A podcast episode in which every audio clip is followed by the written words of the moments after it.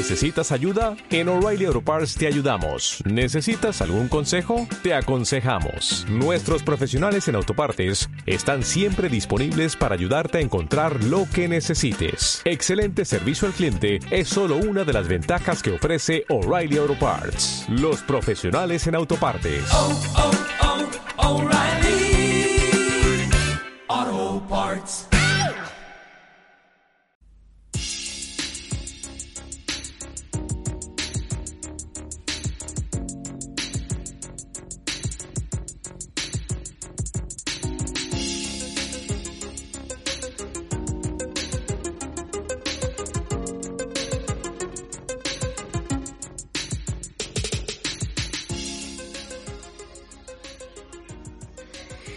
Bienvenidas y bienvenidos a este episodio número 18 de Sócrates vs Ninja, nuestro segundo episodio especial de Navidad.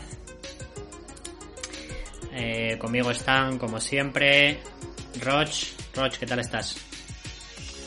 Eh, pues muy bien, muy, muy buenas a todo el mundo que nos escuche. Eh, encantado de que Sócrates vs Ninja lleve su, Nosotros vamos a nuestro rollo de Navidad. Nuestra- En Sócrates vs Ninja nunca se acaba la Navidad. Al menos todavía no ha acabado. Es así. Igual hacemos un tercer especial. Fíjate lo que te digo. Para febrero. Porque la Navidad es un estado de ánimo, la Navidad está en tu corazón. Exactamente. Y si hay un corazón donde reina la Navidad todo el año, es el corazón de nuestro otro compañero, Brenes. Eh, ¿Qué tal? eh, me, me he quedado sin palabras ante, ante semejante Lo he dicho en serio, ¿eh? Lo he dicho en serio. Yo No, no, o sea, sé que lo dices en serio y por eso me he quedado sin palabras. No quiero que esto se interprete como que hay tensión entre nosotros. Eh, es un... Es, muchas gracias, Diego. Ahora estoy muchísimo mejor que antes. Antes ya estaba bien, así que imagínate. Me alegro un montón. Me alegro un montón. Pero es, es verdad, es verdad. No sé por qué me imagino el corazón de Brenes con sus lucecitas de Navidad y sus. y sus villancicos que no hacen daño a los oídos. O sea, todo como muy bucólico y muy Ni calentito. al, ni al corazón en sí. no, luces que no hacen daño tampoco. Bueno, eh, Roch, ¿de qué vamos a hablar hoy? Bueno, pues hoy eh, traemos una cosita así como un poco especial, a la redundancia, pero eso es el especial de, de Navidad, ¿no? Y en vez de pues exponer un cosa, un cosa, en vez de exponer un guion o un tema, eh, vamos a hacer como un poquitito de debate. Hemos traído, traído un tema, bueno, que puede ser más o menos polémico, ya veremos, eh, de videojuegos. Para, estamos intentando quitarnos de el, rollo científico de nuestra gran serie y entonces estamos yendo al otro lado. Y ahora todo, todo de videojuegos, ahora todo cosas así. Y, y os quería empezar ya directamente, ¿no? Voy a lanzaros una, una pregunta, que es, hablando de los videojuegos, ¿no? De la industria o del, o del fenómeno de los videojuegos. Eh, pregunto, ¿tienen complejo de inferioridad con el cine? ¿Está el género, la industria, la crítica con un complejo de inferioridad con el cine? ¿Qué pensáis? ¿Cuál- ¿Cuáles son vuestras vuestras reflexiones? Berenes, ¿tú qué piensas? Eh, pues hombre, yo pienso que un poco sí, pero, pero entonces va a ser muy corto el, el programa. Eh, sí, sí, sí. Para mí siempre, siempre un poco lo ha tenido. Eh, o sea, no, siempre lo ha tenido porque yo que sé que de historia de los videojuegos sé bastante poquito. Pero desde mi punto de vista de, de jugador sí que siento un poquito de complejo de inferioridad que, que se deja ver un poco en el tipo de juegos que más que más se publicitan, ¿no? O que más, que más ruido mediático tienen al final, las grandes superproducciones de, de los videojuegos. ¿Cuáles son las grandes superproducciones de los videojuegos? Pues se parecen un montón a las grandes superproducciones de, de las películas. O al menos así lo veo, lo veo yo. Eh, Diego, ¿tú qué, tú qué opinas? Yo es que tengo, me tengo algo que comentar a este respecto, pero primero Sí. quiero saber tu opinión. Ah, yo creo que mm, quizás no en la industria en general, pero sí en la parte correspondiente a la entrega de premios y la crítica, sí que creo que hay un claro complejo de, de, de inferioridad que se yo creo que se expresa justamente en un poco lo que dice Brenes, ¿no?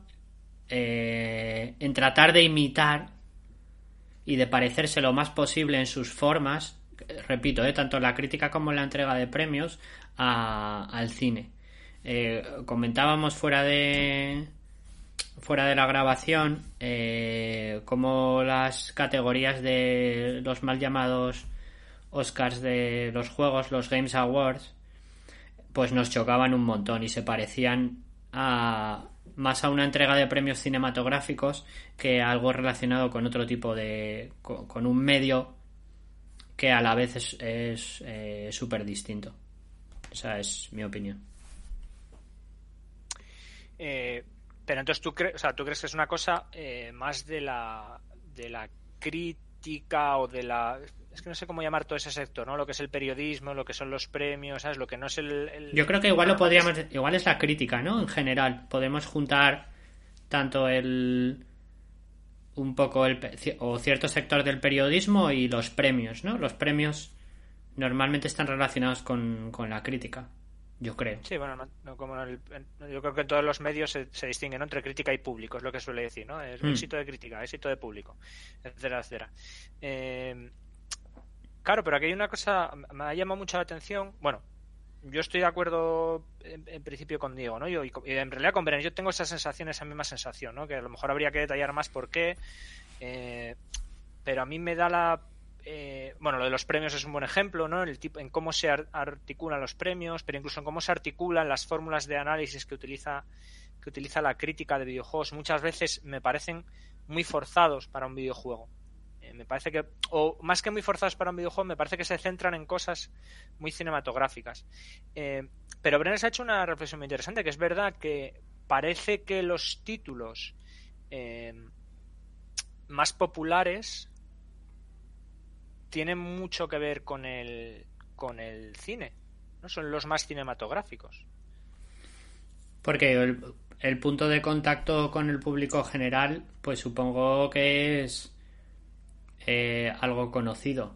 Es, si, si te quieres hacer, creo que en todas las formas de, de arte, eh, si quieres hacer como en la música, ¿no? Si quieres llegar a más gente, lo que quieres hacer es un estribillo pegadizo, quieres hacer algo que tienda siempre hacia, hacia el pop, hacia algo popular. Entonces yo creo que con los videojuegos puede suceder lo mismo. Que, que, que precisamente es más fácil tener un enganche con el público general, con algo que se parece a algo que conoces, que con algo completamente nuevo y alien. Claro, yo hay una reflexión que tengo es mm, sobre todo hablando de la crítica, bueno, no sé la crítica, mm, a lo mejor no es tanto eh, o puede no ser y voy a hacer un poco abogado de diablo porque ya digo que yo sí que tengo esa sensación, pero tanto eh, eh, complejo de inferioridad como falta de referentes. Mm. Al final los videojuegos son súper, o sea, no solo son súper nuevos como medio, Estamos hablando de un género, o sea, de un medio que aparece o que se empieza a popularizar en los finales de los 70, eh, los 80. Eh, y básicamente toda la gente, la quiero decir, eh, no, ha habido ni siquiera un salto generacional. Y mira que el cine es relativamente reciente también, porque el cine empieza a publicarse en salas, etcétera, etcétera, a principios del, del siglo pasado, tiene unos 100 años ya. Bueno, claro, 100 años y 30 hay bastante diferencia, pero al menos ahí ya ha habido, ya ha habido varias generaciones de, de, todo, de cineastas y de, y de periodistas y tal. Y en cambio, los videojuegos no han tenido ese... Hombre, en los videojuegos ha habido un cambio generacional, ¿eh? Claramente, ¿no? Que, que tiene que ver un jugador que era un joven adulto de los 80 con un jugador que es un joven adulto ahora en 2020. Pero eh, y lo mismo con la crítica, ¿eh? ¿Tú crees? Sí. ¿Tú crees que ya, ya hay de hecho creo que de, videojuegos jubilados? Puede que ah, ese es muy buen tema. Ese es muy buen tema. No, no lo creo. No, no, tengo ni idea. Esta, ¿eh? aquí sí que me, aquí sí que me, me columpio un montón porque es cierto que no lo sé. Creo que no sé cuán antiguo es el, el oficio de periodista especializado en videojuegos. ¿Cuán, antiguo es en el sentido eh, eh, profesionalizado, sobre todo? Sí, bueno, pero incluso aunque no lo fuera, ¿no? Me, da la impresión de que no ha habido tiempo de asentar como eh, unas bases, unos referentes anteriores de, mirad, así se comenta videojuegos. Eso todavía está en, en, producción. Entonces, mucha gente, la crítica tal, lo que tiene que tirar es a lo que, a lo que ya había, que era lo más parecido, que es la crítica cinematográfica. Bueno, estoy de acuerdo a medias, ¿eh? O sea, sí creo que hay algo, sí creo que hay algo eh, contra lo que compararse, que era la crítica más tradicional de videojuegos y contra lo que parece que la crítica actual se revela. Va, a intentar ser más concreto. La crítica tradicional de videojuegos yo la entiendo como aquella que estaba basada en eh, aquella crítica de puntuaciones, aquella crítica que cogía un juego y decía jugabilidad 7, eh, gráficos 8, eh, adicción 5. Mm, era una crítica eh, no, te acordabas de, eso, pero eso sucedía. es verdad que les ponía una función. Hostia, la hobby consola. Ostras, que Claro, y, la, y, las, eh, y las micromanías y tal. Eh, vamos, y, yo reconozco que de. obviamente, sabes que cuando era muy joven, pues que disfruté de muchas de esas cosas, ¿no? De, de la hobby consola, los superjuegos, de micromanías antiguas que caían en mis manos y tal, o sea, es normal. Eh, pero era todo muy... Es pueril quizás la palabra, no lo sé si es pueril. Igual no es pueril la palabra. Pero era una crítica orientada a lo orientada a lo técnico, excesivamente nerd y con un como con muy muy poca muy poca profundidad eh, más allá del propio medio.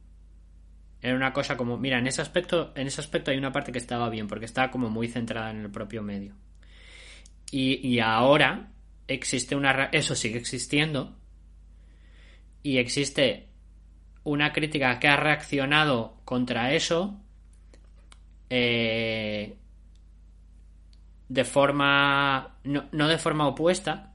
Sino para como para elevar el nivel cultural del discurso del videojuego, ahí entra lo que dices tú, han decidido este tipo de crítica no nos vale, porque este tipo de crítica es una cosa, es una cosa muy adolescente, es una cosa muy pueril, entonces tenemos que elevar el discurso porque tenemos que elevar el estatus de los, de, los videojuegos como una cosa eh, seria al nivel del cine y la literatura. ¿Qué vamos a hacer?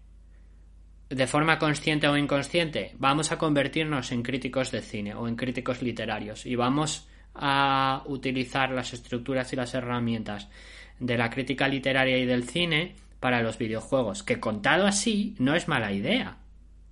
La verdad, contado así no es mala idea. Pero como todo en la historia, que es a veces como pendular, pues la crítica parece que estuvo en un extremo y, y ahora o muchas cosas que leo me parece que están como en el extremo completamente opuesto. O sea, luchan muy fuerte eh, por no parecerse a esa crítica antigua y lo que se acaban convirtiendo es en, en pues eso en cosas que vemos un poco en, el, en la crítica de cine cosas un poco no, no, no, no sé la palabra, ahora más adelante seguro que se me, se me ocurre. O sea, se me se, la palabra, pero, pero suena, va a sonar súper ofensivo y no lo quiero ser. O sea, no lo quiero ser porque no creo que sea necesario. Entonces. Sea, pues, pues me gusta, yo no, no, no había hecho el análisis tan, tan detallado, tan, tan, tan en hechos históricos. Eh, y es verdad, me, me, parece interesante, ¿no? Dicho así, no, no suena mal y además ya partíamos ¿no? de, nuestra la, crítica inicial de videojuegos pues era pueril me parece una palabra perfectamente adecuada era una cosa eh, que se centraba muchísimo muchísimo no es que se centrara en el medio tanto como que no salía más allá hmm. del propio formato de la, de la, forma más básica del formato no eh, sería la, antítesis de ¿pueden los videojuegos ir más allá? pues en aquella ni nos lo planteábamos ¿sabes? era pues eso, el ejemplo más para mí más gráfico es que se dirá puntuación al concepto de adicción Em, y se ha ido al otro extremo y entonces no, vamos, vamos a, a centrarnos solo o especial, no es tan vamos a no es así, no es, no es, este, no es esto lo que se busca conciencia, pero vamos a centrarnos en lo otro. Vamos a despreciar un poco esto, vamos a hacerlo de menos, no nos parece tan interesante, eh, que es por acumulación, ¿eh? no es que a lo mejor cada review lo haga ni nada, pero a, a qué das premios, eh, cuáles son los juegos en los que te, centras, qué es lo que valoras de los juegos en contraposición a otras cosas. Al final, todo es una lucha de recursos, ¿no? De tiempo en tus artículos, de categorías de premios, de todo eso es, si no se lo das a una cosa, se lo das a otra. Eh, y al centrarse más en estos otros aspectos, como respuesta o no a esta, a esta primera fase más por él, yo creo que es como, yo creo que tiene razones como respuesta, eh, se están perdiendo otras cosas, que es que, y, es, y para mí es lo, lo, grave, ¿no? O sea, por, al final, ¿qué importancia tiene este análisis? ¿no? Pues para mí es, eh, si es verdad, si, si aceptamos que eh, existe ese complejo de inferioridad, o, o, a lo mejor esto suena muy, complejo inferioridad suena muy negativo, ¿no? Pero si a, lo mejor ahora mismo hay una parte importante de la crítica del videojuego que se está centrando más en el contexto que en los propios videojuegos, ¿y qué? ¿Qué, problema tiene esto?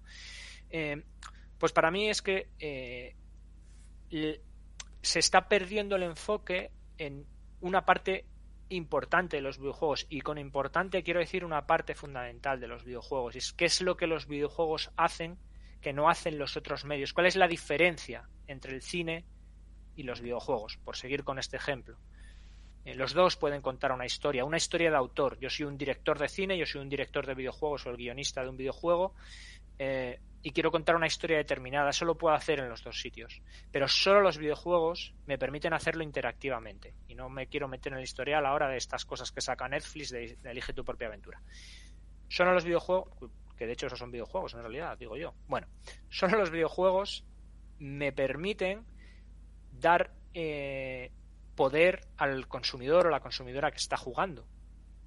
Y entonces eso me ofrece una serie de cosas, una serie de retos y una serie de experiencias que no voy a tener en el cine y que creo, es mi impresión personal, que hay una parte importante de la crítica y del videojuego eh, que está ignorando, que está haciendo de menos en favor de que el juego tenga un guion, es decir, una narración continua, algo que puedes leer fuera del videojuego, que tú coges el videojuego y te lo puede contar en la Wikipedia, más o menos profundo, más o menos, más o menos destacado. Entonces, al final, mi punto es, muy simplificado, es, para esto me veo una película. A, lo mejor no me interesa tanto que el videojuego me ofrezca una visión tan profunda o una idea tan profunda como que quiero vivirla en primera persona o, quiero que, me lo transmitas de otra manera, a lo mejor más subjetiva, porque si das, si das al jugador o a la jugadora la capacidad de tomar decisiones, tú estás perdiendo capacidades probablemente como narrador, pero tienen otro peso, ¿no? Y el ejemplo histórico que se me ocurre es eh, las aventuras gráficas, ¿no? Las aventuras gráficas de Secret of Monkey Island, eh, bueno, para quien no lo sepa, pues las aventuras gráficas básicamente eh, manejas un personaje en una serie de escenarios estáticos y con el ratón vas haciendo clic, buscando objetillos, hablando con personajes y hay muy poca interacción. Coges un objeto, lo utilizas con otro sitio resolviendo punces muy, muy sencillos. En realidad es prácticamente como leer una novela gráfica con un poquitito de grado de interacción. Para que, para que puedas Pero aún así esa experiencia se vivía de una forma distinta. No era exactamente lo mismo que leer un, por lo que sea, ¿eh? no, tengo el análisis psicológico de por qué funciona así. Eh, bueno, pues por lo mismo que hacer un puzzle no es lo mismo que ver una fotografía. O sea, te, al menos sí que te involucra un poco más, aunque sea lo que dices tú, es una interacción muy limitada. Pero sí que eres parte de la historia, eres parte, estás construyendo la, historia, o te da esa impresión al menos. Obviamente la historia está construida, porque es muy lineal, pero te da esa impresión de participar de la historia. Claro, eh, y eso es lo que. Y entonces es eh, lo que una cosa que me parece interesante, que no es exclusivo, eh, vuelvo a decir, es un tema de recursos, pero no, no quiero decir que tengamos que deshacernos del otro. A mí personalmente no es lo que más me interesa. La narración, de hecho, hace un tiempo ya que las narraciones más tradicionales, lo más cinematográfico del cine, en los videojuegos me da bastante por el saco. Llega un momento que estoy jugando un videojuego y de repente me pone una escena cinematográfica de algo que está pasando y lo que pienso es, pero ¿por qué no me estás dejando jugar esto? Me estás aquí cinco minutos, ¿sabes? Me pasa con los JRPGs o con los juegos de mundo abierto, con el Skyrim, es que esto no me importa, déjame jugarlo, que es para lo que estoy aquí. es una cosa personal. No digo que todos los videojuegos tengan que ser así, ni que esto esté mal. Eh, pero a mí lo que me interesa es que se profundice en eso, cómo esta eh, involucración que me permite la interactividad me permite contar cosas. ¿No? Os habla hace ayer, anteayer, no, bueno, esta semana, ¿no? Os hablé de he estado jugando y acabo ya, me está quedando muy larga esta, esta tal. Al Yes Your Grace. Eh, es un es un híbrido, un juego curioso, como tiene parte de aventura gráfica. Bueno, básicamente tú eres un monarca, un rey en, un reino medieval con un poquitito de fantasía, eh, en el que te ves agobiado por una serie de problemas acuciantes, ¿no? Tu reino no está en las mejores circunstancias y eh, están a punto de atacarte y tal. Y entonces el juego va, eh, se articulan semanas y durante esas semanas tú vas tomando decisiones. Y básicamente son decisiones muy difíciles porque tienes recursos muy limitados, tienes un montón de problemas, eh, tienes un, eh, eh, una involucración, un engagement personal con los personajes, en el sentido de que hablas con tus hijas, entonces sabes su vida interior, les preguntas cosas, pero luego eres tú como jugador o jugadora quien decide si tu hija o no se va a casar con tal lord para conseguir tropas. Y al final la historia en realidad, la historia que se va desenmarañando, no es que sea poco interesante, está bastante bien, es, tan buena como muchos otros, eh, yo qué sé, Juego de Tronos, ¿sabes? Como muchos otros thrillers políticos medievales, si, si existe este género. Pero claro, la potencia de que seas tú quien toma las decisiones te da una perspectiva, te da un acercamiento que no te va a dar una película una película o un libro te puede dar otras cosas, porque te puede dar un, un, análisis, una reflexión externa sobre un personaje. Tal rey actuaba así, y tú aprendes, porque es otra persona fuera de ti. Dices, ah, mira, cómo esta otra persona se toma estas circunstancias pero la experiencia, esas decisiones, ese tal, en los videojuegos te permite vivirlos de una manera muy intensa. Pues todo esto es mecánicas, como estas mecánicas, oye, pues con estas mecánicas se consigue que esta narración sea así, tal, no sé cuánto.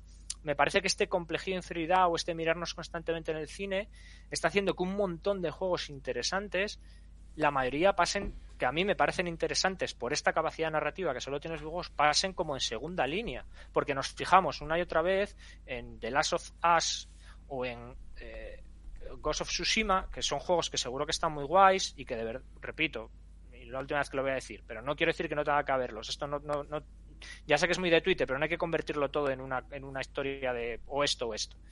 Em, eh, pero eh, es una cosa como se, se pierde una cosa eh, que, que solo podíamos tener en los videojuegos, ¿no? Se, se le hace como como de menos. Y, eso me parece que al final es por esta reacción que dice Diego, ¿no? Por este... No, ¿qué, pluralidad es esto? Nosotros somos, somos un arte adulto, importante. Fijaos qué reflexiones... Pues a mí me parece que da más valor a los videojuegos, o al menos tanto valor, reflexionar sobre la capacidad mecánica de la interacción para contar historias, sobre la, como sobre la profundidad o no de, las historias. Eh, También, perdón, perdón, no, Bren, Ah, sí, Diego. No, no, no, no, que yo iba a hacer una pregunta, Brenes, por, favor. Sí, ¿qué vas ah. a decir? Eh, que, también puede, pues eso, es verdad lo que dice lo que dice Roch de que, de que con eso al final se pierde un montón de, de otras de otros tipos de, de juegos y, claro se me ha ocurrido que eh, los videojuegos tienen algo que no estoy seguro de que otras que seguro que otras artes tienen, pero yo no lo sé, yo no lo sé ver. Pero al final es que eh, los videojuegos o bajo el fenómeno de los videojuegos hay, hay cosas que, que son, son muy distintas entre sí. O sea, muy poco tiene que ver un, un FIFA con un Uncharted, con un Civilization o con un juego de puzzles más, más abstractos, si, si queremos decir. Y, y claro, reducir toda la crítica de todo ese fenómeno tan, tan heterogéneo, me, pregunto si al final lo que pasa es que esa, esa crítica más basada en criterios cinematográficos, no digo que sea la más fácil de hacer, porque va a parecer que es como que la, más fácil de hacer, la gente es idiota, eh, sino que es la, la, que más sencillamente conecta con un gran público, entonces es la que más sencillamente emerge. Porque no, no dudo que hay eh, crítica de, de, juegos de estrategia, por ejemplo, que sabe analizar muy bien las mecánicas de, los juegos de estrategia, las diferencias entre los juegos de estrategia, todo este tipo de cosas. Pero me pregunto si es que es más sencillo eh, vender a la gente, mira, eh, mira qué bien actúa em, el personaje de Ghost of Tsushima cinematográficamente y qué bien pone la voz y demás, o qué gran banda sonora tenemos aquí, frente a mira qué mecánica de... Mira cómo implementa la diplomacia al Civilization 6. Mm, eh, o sea, has hecho una muy buena reflexión, pero creo que son... Seguido de una muy mala reflexión. Así no, no, creo que son cosas... O sea, la reflexión está muy bien, pero creo que son... Hay dos temas ahí. O sea, ha sacado, no me había dado cuenta, pero ha sacado dos temas, que es eh, es verdad, hay eh, conceptos hacia dónde quiero aportar el medio eh, muy heterogéneos en los videojuegos. Porque hay juegos que son a lo mejor puramente entre, entretenimiento en el sentido como puede ser un, salir a jugar al hockey. ¿Sabes? No tienen ninguna. y ni pretenden tener ninguna. no pretenden ir más allá. Es, pues, es un juego en el sentido más estricto de la palabra. Em, pero si lo piensas, eh, no es tan distinto del cine. El cine también tienes películas narrativas, tienes documentales, eh, bueno, igual solo esos dos. Pero en los libros, los libros, tienes eh, novela, tienes ensayo, tienes libros de autoayuda, tienes manuales, tienes libros de biología yo no me refiero, entiendo eso, y, o sea, yo por ejemplo como gran aficionado a los juegos de estrategia, mm, entiendo que los juegos de estrategia, el concepto de ponerte como jugador o jugadora a manejar un montón de monigotes por ahí, etcétera, etcétera, no sea lo más mainstream. Y entonces, lo, gente que eh, en general eh, critica, en el sentido de hacer una crítica o evalúa juegos de estrategia, entiendo que sea una, una cosa más o menos minoritaria. Igual que el terror en el cine es una cosa más o menos minoritaria. Bueno, es un mal ejemplo. Igual que los documentales en el cine, pues no es, la cosa principal. Y hay documentales que son geniales, que son obras de arte, pero no es lo principal. Pero incluso en esta utilizar los videojuegos para ir más allá, para contar más historias, lo que yo señalo con lo que, contra lo que me revelo es contra la forma más tradicional de narrarlas. ¿Sabes? No sea mm, cinemática mm, fase con diálogos, cinemática fase con diálogos. Vale. En esta pretensión de contar una historia puedo utilizar un formato de, estrategia o una mecánica muy particular distinta. Y creo que esas cosas alternativas es lo que se está dejando de lado. No, no el, el coso de género, sí, ya creo, ¿eh? Creo que es que es decir, que se está dejando de lado eh, con respecto a un análisis de la crítica, no, no en el proceso de creación, porque obviamente en el proceso de creación no. Eh, con respecto al análisis de la crítica y un poco en lo que sí, con respecto al análisis de la crítica, gracias a Dios, bueno, gracias a Dios no, pero mm. estamos en una dorada del videojuego donde hay afortunadamente de todo. Y vuelvo a decirlo, luego somos ser humano, somos mucho de lo mío tenía que ser lo más importante. Nos, el, el 4X o los géneros estrategia hardcore nunca se va a convertir en una cosa mainstream. Me parece maravilloso y no me voy a quejar ni voy a vender que tenga que ser así. Estaría bonito. Aún así, afortunadamente, hay mogollón de 4X hoy en día porque hay juegos para todo. Pero no, no, en, la crítica se está. Pues eso, se, a, mí mi impresión personal es que hay muchos juegos que hacen muchas cosas narrativamente eh, o más allá del, del juego muy interesantes y que no se les no se les no se, no se fija uno tanto en ello. No se no se les se les da tanto tanto o, no se o, tienen como menos no relevancia a lo mejor porque a lo mejor si se comenta un artículo y tal pero a la hora de dar los premios a la hora de decir cuál es el juegazo y tal pues es el que tiene la narrativa más cinematográfica lineal y tradicional. Eh, creéis que el eh, este mm, desde nuestro punto de vista, este, eh, esta tendencia de la crítica es algo inherente a la crítica en hispanohablante o es un o es un suceso a nivel internacional bueno los game, los game awards por ejemplo no era no son a nivel nacional no o sea entiendo que será un fenómeno más más global. No, no sé, no.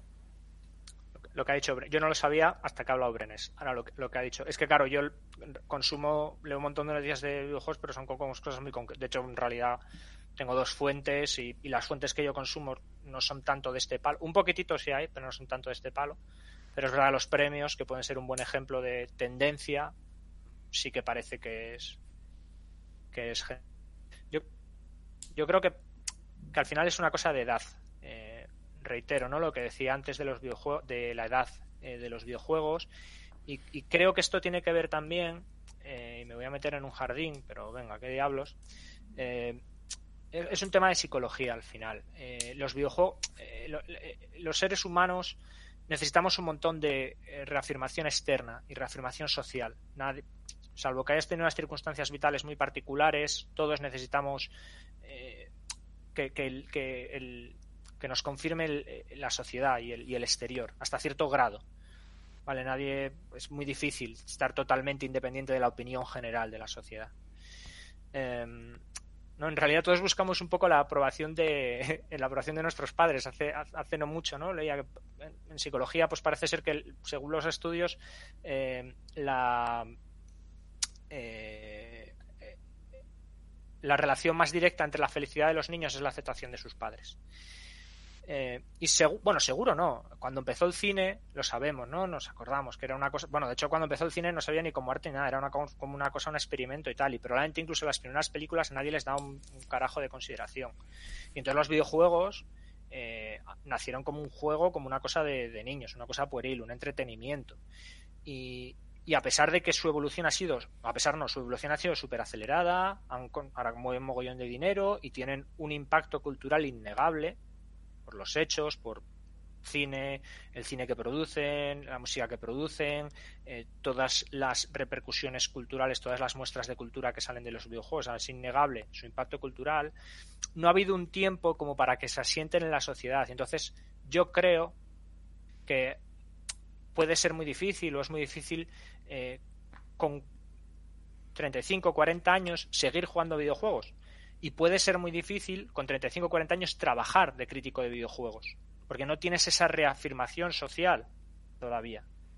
Entonces creo que hay una marejadilla de incomodidad ahí, de, de, eso, de complejito, ¿no? De, necesito que la sociedad me, me reafirme como que lo que estoy haciendo sí es de una persona adulta, adulta y válida. Creo que nos pasa un poquitito eso. Porque pues es porque, porque, porque tú opinas que es una persona adulta y válida.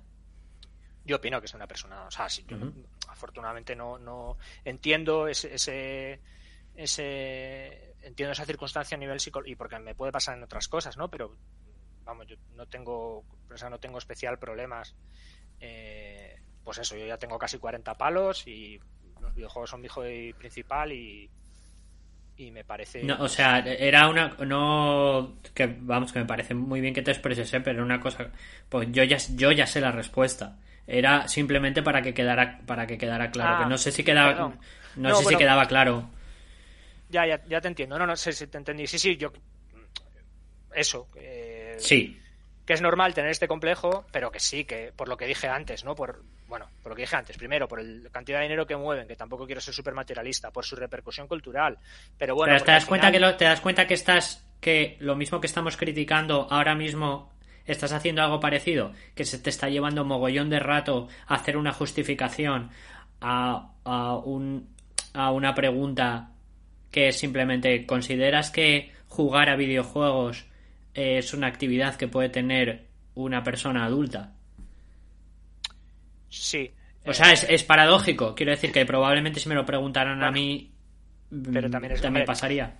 Está, está contaminado porque esto es un podcast. Porque si solo te digo que sí, ¿sabes? Eh, ¿Considera usted que sí? O sea, lo, quería darle. Pero bueno, que te, que te entiendo lo que dices. Y, y sí que. Eh, sí que hace, pero es por eso, por las circunstancias de un género muy, muy, muy joven que la sociedad pues no ha, no hemos asimilado todavía. Entonces, pues bueno, todo, el mundo tenemos necesidad de, de reafirmación y, de que nuestro padre, nuestra madre nos digan, muy bien, eres, eres tan válido haciendo crítica a videojuegos como siendo director de banco. O eres tan válido jugando videojuegos como yendo a ver el fútbol, qué sé yo. ¿Sabes? Creo, creo que hay que de esos polvos un poquititos te lo. Una cosa súper personal, ¿eh? una reflexión súper personal que, qué sé yo, pero me huelo a eso. Vale, eh, yo mm, quiero recordar que la pregunta eh, comenzaba un poco si era si este fenómeno estaba circunscrito a, la crítica hispanohablante o a la crítica eh, internacional, porque yo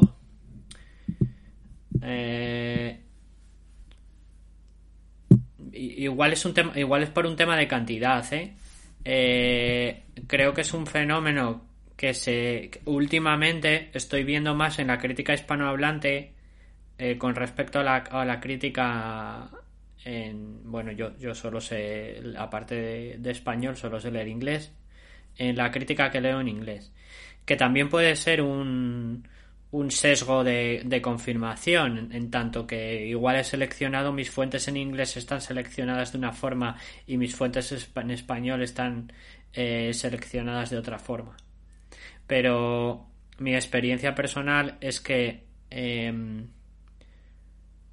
es más habitual ver a gente de la crítica angloparlante eh, haciendo reflexiones más interesantes, más interesantes para mí, eh, con, con, respecto a qué son y a dónde van los videojuegos y tal, muy sin, sin intentar mm, sin intentar mirar eh, desde abajo a otros medios. ¿eh?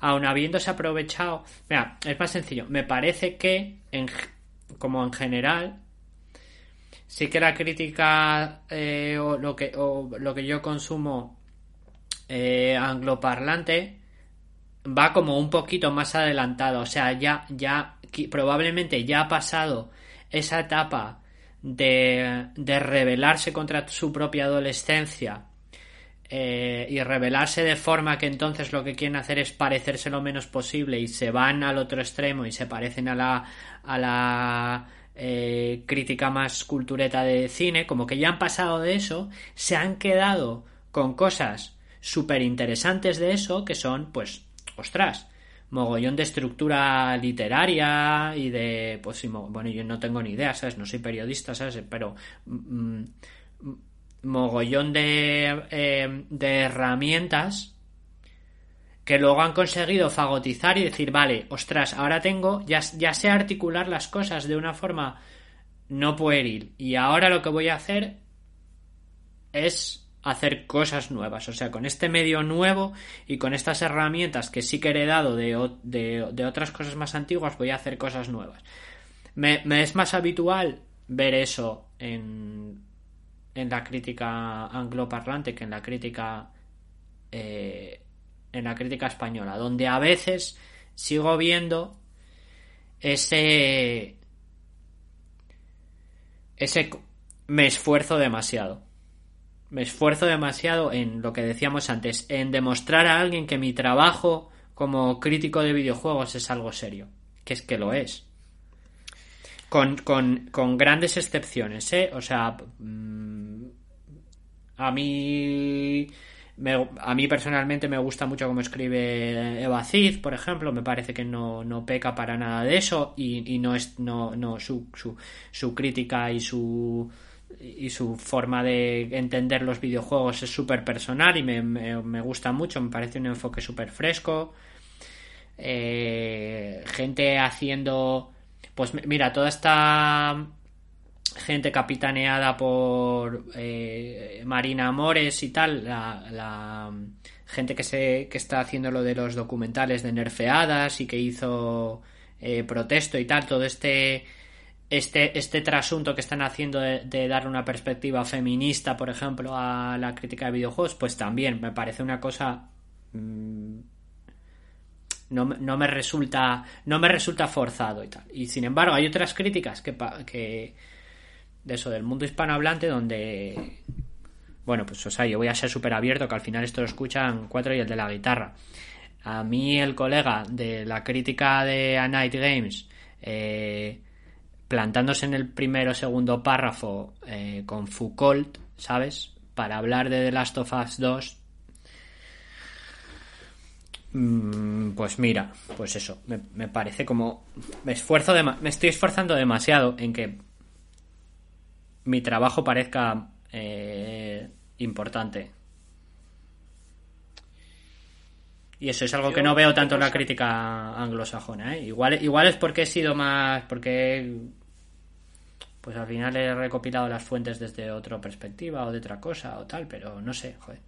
Tengo esa misma impresión, pero ya puestos a meternos en jardines, eh, puede ser un tema cultural, eh, porque en realidad tengo esa misma impresión para casi todo la cultura española y se supone, eh, y esto es, esto es peliagudo, hacer una evaluación sobre tu propia cultura en comparación con las exteriores es muy muy difícil. Para la crítica, pero luego más me, pero me pasa me pasa con la crítica, ¿eh? más que con el más que con la creación.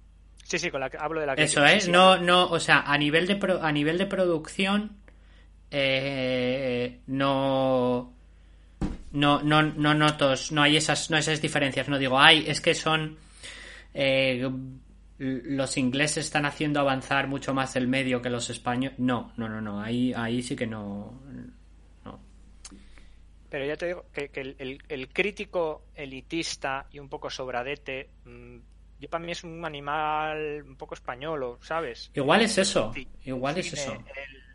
Eh, en la literatura también eh, los tienes, y incluso ya te digo, eh, que puede ser un poco de novela negra, pero España tiene como esta historia, ¿no? Del, del, del, del hidalgo que se compra el título de duque, de, la apariencia, de siempre, hay como esta idea, ¿no? Yo, habría que hacer un análisis cultural y seguro que los hay súper complicado de cuán verdad es o cuándo no es verdad es, pero esta idea de el aparentar en España eh, parece que está un poco enraizada, ¿no? y, puede ser, y puede que tenga que, ver con que ver con eso. Yo, yo también tengo, tengo esa, esa tal. También no sé, por ejemplo, eh, estaba pensando, claro, eh, yo no sigo medios muy mainstream, bueno, no sé si no, muy mainstream de, de, fuera de España, ¿no? Y, y, IGN o PC Gamer o toda esa gente que está haciendo. Porque igual lo que ha pasado fuera de España es que han mantenido las dos cosas. Tienen una crítica más, en lugar de hacer una evolución no homogénea eh, que eso es muy español, al final muy socialista, ¿no? De toda la crítica, pues se ha ido como un espacio común y ya no queda de la otra. A lo mejor, pues, yo qué sé, el mundo anglosajón, por ejemplo, es que en Estados Unidos pasan un poco de todo, ¿sabes? No, eso es cierto, que supongo que no tiene nada que ver, no tiene nada que ver, incluso en la, crítica generalista, tal, no tiene nada que ver un IGN con un Rock Paper Shotgun. Eso es así. y en España, pues supongo que no tiene yo bueno, igual ha cambiado mucho el cuento, ¿eh? Igual no tiene mucho que. Igual ha cambiado mucho el cuento. La verdad, me extrañaría, pero bueno, pero probablemente no tiene nada que ver probablemente Mary Station con A Night Games, ¿sabes? No tiene nada que ver. Mm, eso, eso, es, eso es así. También, también puede ser que no haya. No, no, lo sé porque yo la verdad es que de, de crítica española tal bueno, de crítica en general de videojuegos ya sabéis que no, no sigo demasiada. Y española creo que no, que no leo absolutamente nada. O sea, leo algo de, de los artículos que me pasáis, que normalmente suelen estar escritos en otro idioma. Y, y en Twitter sigo, sigo gente más del mundo, del mundo anglosajón, es verdad. Eh, pero puede ser que no haya tampoco mercado para alimentar eh, tanta, tanta crítica distinta. Diego ponía de ejemplo a Eva Cid, pero al final Eva Cid no es que esté en un medio de crítica, o sea, es algo que tiene más montado por, su, por sí misma, que igual eh, a base de Patreons y demás se consigue crear un tejido, ese otro tejido alternativo de crítica que, que acaba siendo un poco la, pues alternativa, ¿no? A, Night Games creo que va por ese. Creo que, que va por ahí. Creo que se ha diferenciado eh, por ahí. Y. Precisamente por eso me da rabia, ¿sabes? Porque me parece que alguien que ha decidido eh, diferenciarse y, y, apostar por un. por dar un. un pasito que me parece evolutivamente incremental. Me da rabia cuando cuando veo las cosas pasadas de frenada, cuando, cuando hay demasiada solemnidad. Es que, la es que en general la solemnidad es una cosa muy a denostar. Eh, sí, además, eh, los, yo creo que especialmente en el, mundo de los videojuegos em, tenemos suerte. Hablaba, ¿no?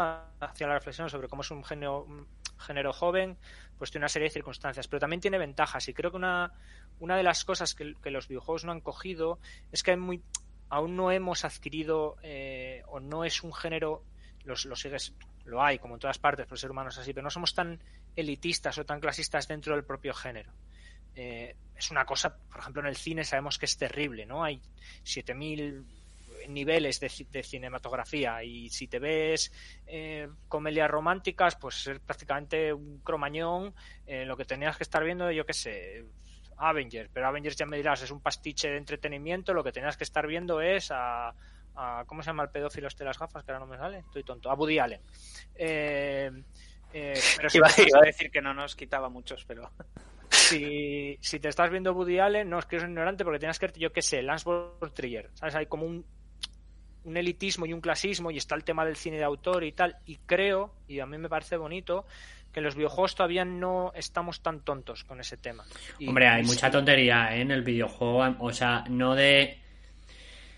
No eso exactamente, pero, pero hay la... Bueno, no, me, arrepiento de todo lo que estoy diciendo. Es cierto, dentro de la crítica es probable que no exista, no es probable que no exista eso. Luego dentro del propio mundo del jugador sí, de tú no tú no eres un jugador real porque no juegas a esto, juegas a esto otro tal. Pero es cierto, tienes razón, tienes razón. Dentro de lo que es la crítica eh, no, no, no existe eso como existe en otros medios. Claro, Rock Paper Shotgun o Anite o tal te pueden hacer un artículo más o menos sesudo, más o menos profundo sobre eh, Only Memories y en al día, momento siguiente puedes tener un artículo más o menos profundo, más o menos sesudo sobre eh, Modern Warfare.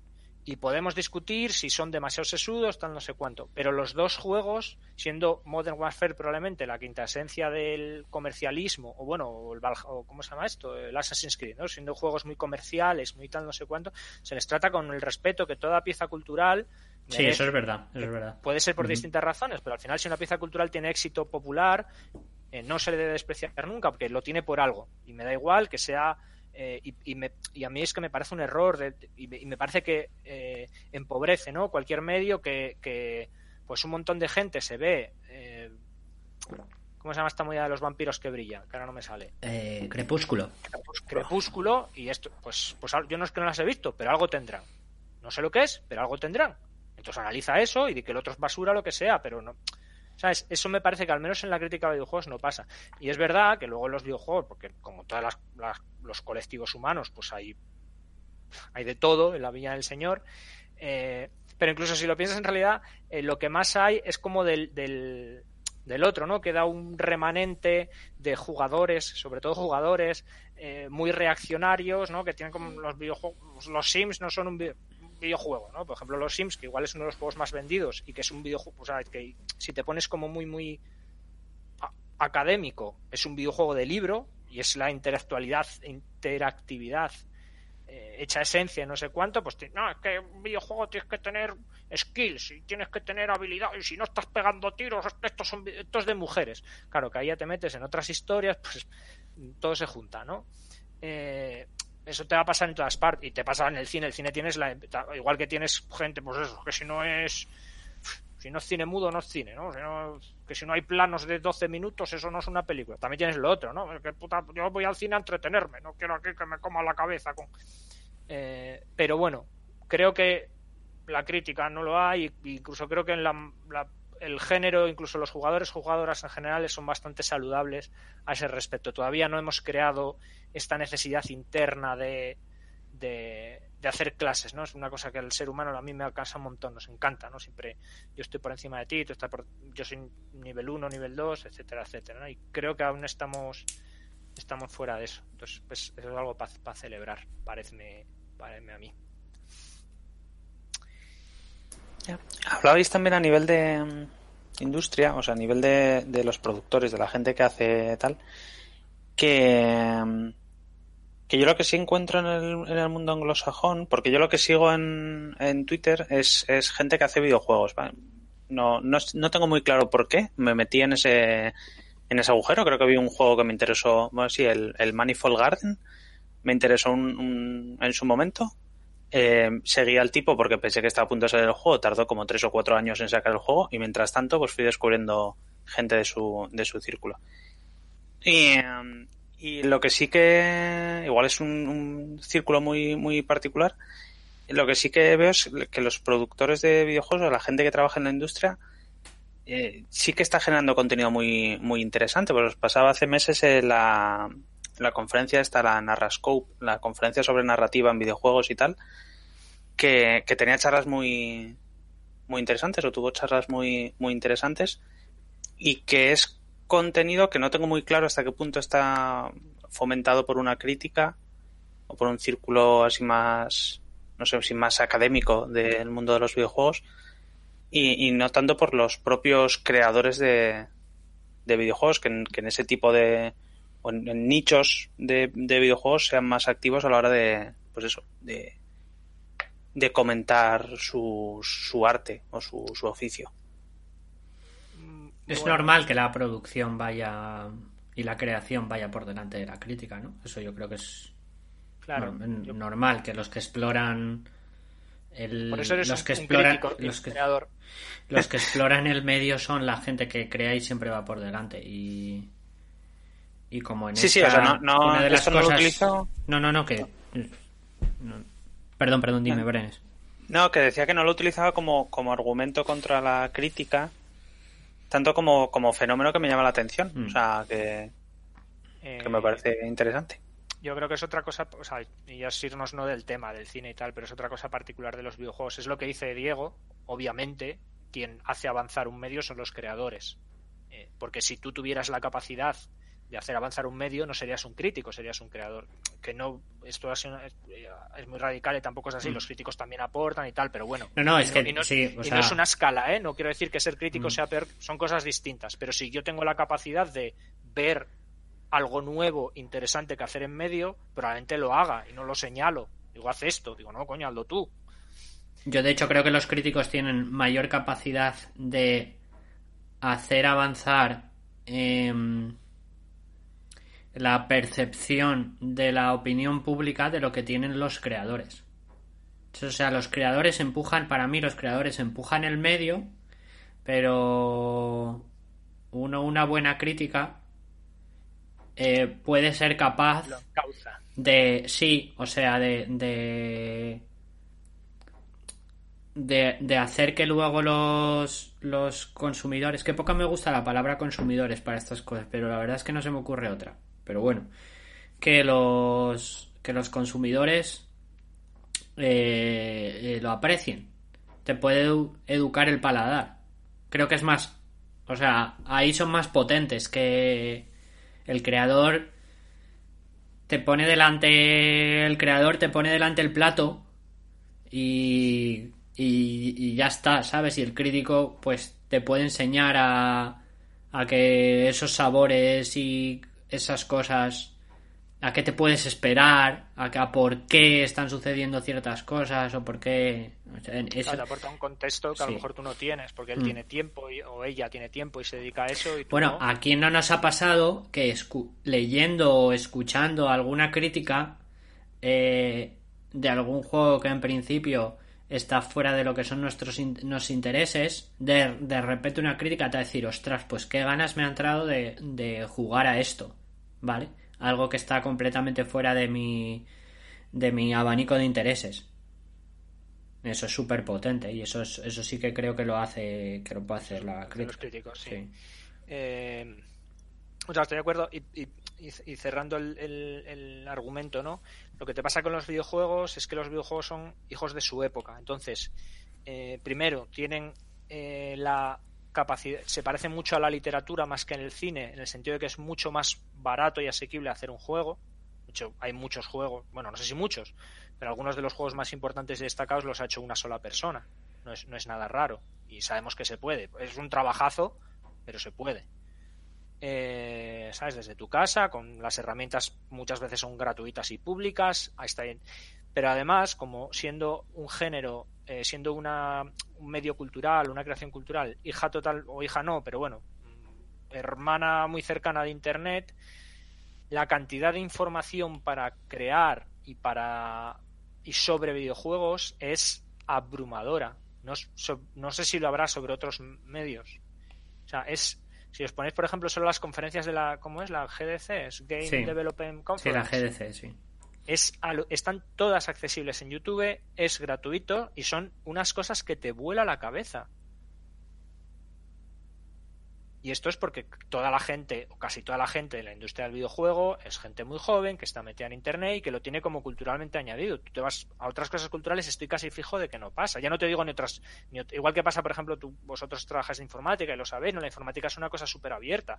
Pero, por ejemplo, los médicos solo comparten cosas en conferencias y poquitito. Hmm. Porque no, culturalmente no tiene nada que ver para la medicina esto de andar con. Vamos, se hacen cruce. Digo, ¿qué es, qué es esto? ¿Comunismo? ¿Bolcheviques? En cambio, la informática, para otras cosas es lo que es, pero la informática de los videojuegos se comparte todo un montón. Y en Twitter y la ¿sabes? Y, todo, y, mira que es discutible, ¿no? Pero muchos creadores de videojuegos pueden ser súper capitalistas y lo que quiera, pero siempre hay como un espíritu de compartir y lo hablas y es súper accesible y le preguntas por Twitter y te responde, ah, sí, no sé, ay, mira, y es que vi, ¿por qué sacaste este juego? Ah, porque es que, mira, vi esta conferencia de no sé qué, que no sé qué. La gente que ha creado casi todos los géneros de videojuegos sigue viva y sigue haciendo conferencias gratuitas en Internet, ¿sabes? Tienes a Sid Meier, tienes al de a Will Bright, como se llame, el de Sim. Todo el mundo está... Entonces, claro, eso te vuela te vuela la cabeza. Y eso creo que es una cosa que pasa en los dibujos por, vuelvo a lo mismo, por su contexto de, cuando se crean, cuando, cuando nacen. Me parece súper bonito, además. Hmm. Bueno, pues no sé, ya nos hemos ido un poco del tema. Si no tenéis nada más que comentar, yo creo que debemos llevar como una horita. ¿no? Sí, ahora. Sí, sí, por mí está bien. Porque si planteamos alguna si planteamos alguna cosa más, seguramente entremos en, en algún otro jardín y, nada, me parece que ha estado que ha estado bien así. Nada, decirle a la gente que nos escucha que si les, aparte que pueden comentar, preguntar, criticar lo que deseen, pero bueno, a lo mejor si les ha gustado más el formato, menos, que, que lo digan y, y nada, dejo a Diego que despida, que para eso, para eso es el productor, director ejecutivo. Para eso cobra. Para eso cobra. Eh, los demás aquí trabajando de gratis, pero nada. La, paguita, la paguita del podcast. La capital, como está la capital, el que cobras de él. La paguita del podcast. Eh, eh, Brenes, ¿quieres decir algunas palabras de despedida? Eh, no, no, no puedo añadir nada a todo lo que habéis comentado en este maravilloso programa. Bueno, pues muchísimas gracias a los dos, eh, muchísimas gracias a todas las personas que nos escuchan. Y nada, quiero recalcar el mensaje de Roch. Eh, estamos abiertos a comer a, a, comerencias, a comentarios y sugerencias que son comerencias eh, que tengáis. Eh, ya sabéis que podéis encontrarnos en tanto en Apple Podcast como en Evox y Evox pues tiene una parte de comunidad donde podéis de vez en cuando nos dejáis comentarios, que leemos y contestamos. Y os animo a que lo hagáis con más, más ímpetu si cabe. En mayúsculas. Eso, que nos gusta mucho de leerlo en mayúsculas. Bueno, pues muchísimas gracias. Cuidaros. Muchas gracias. Muchas gracias.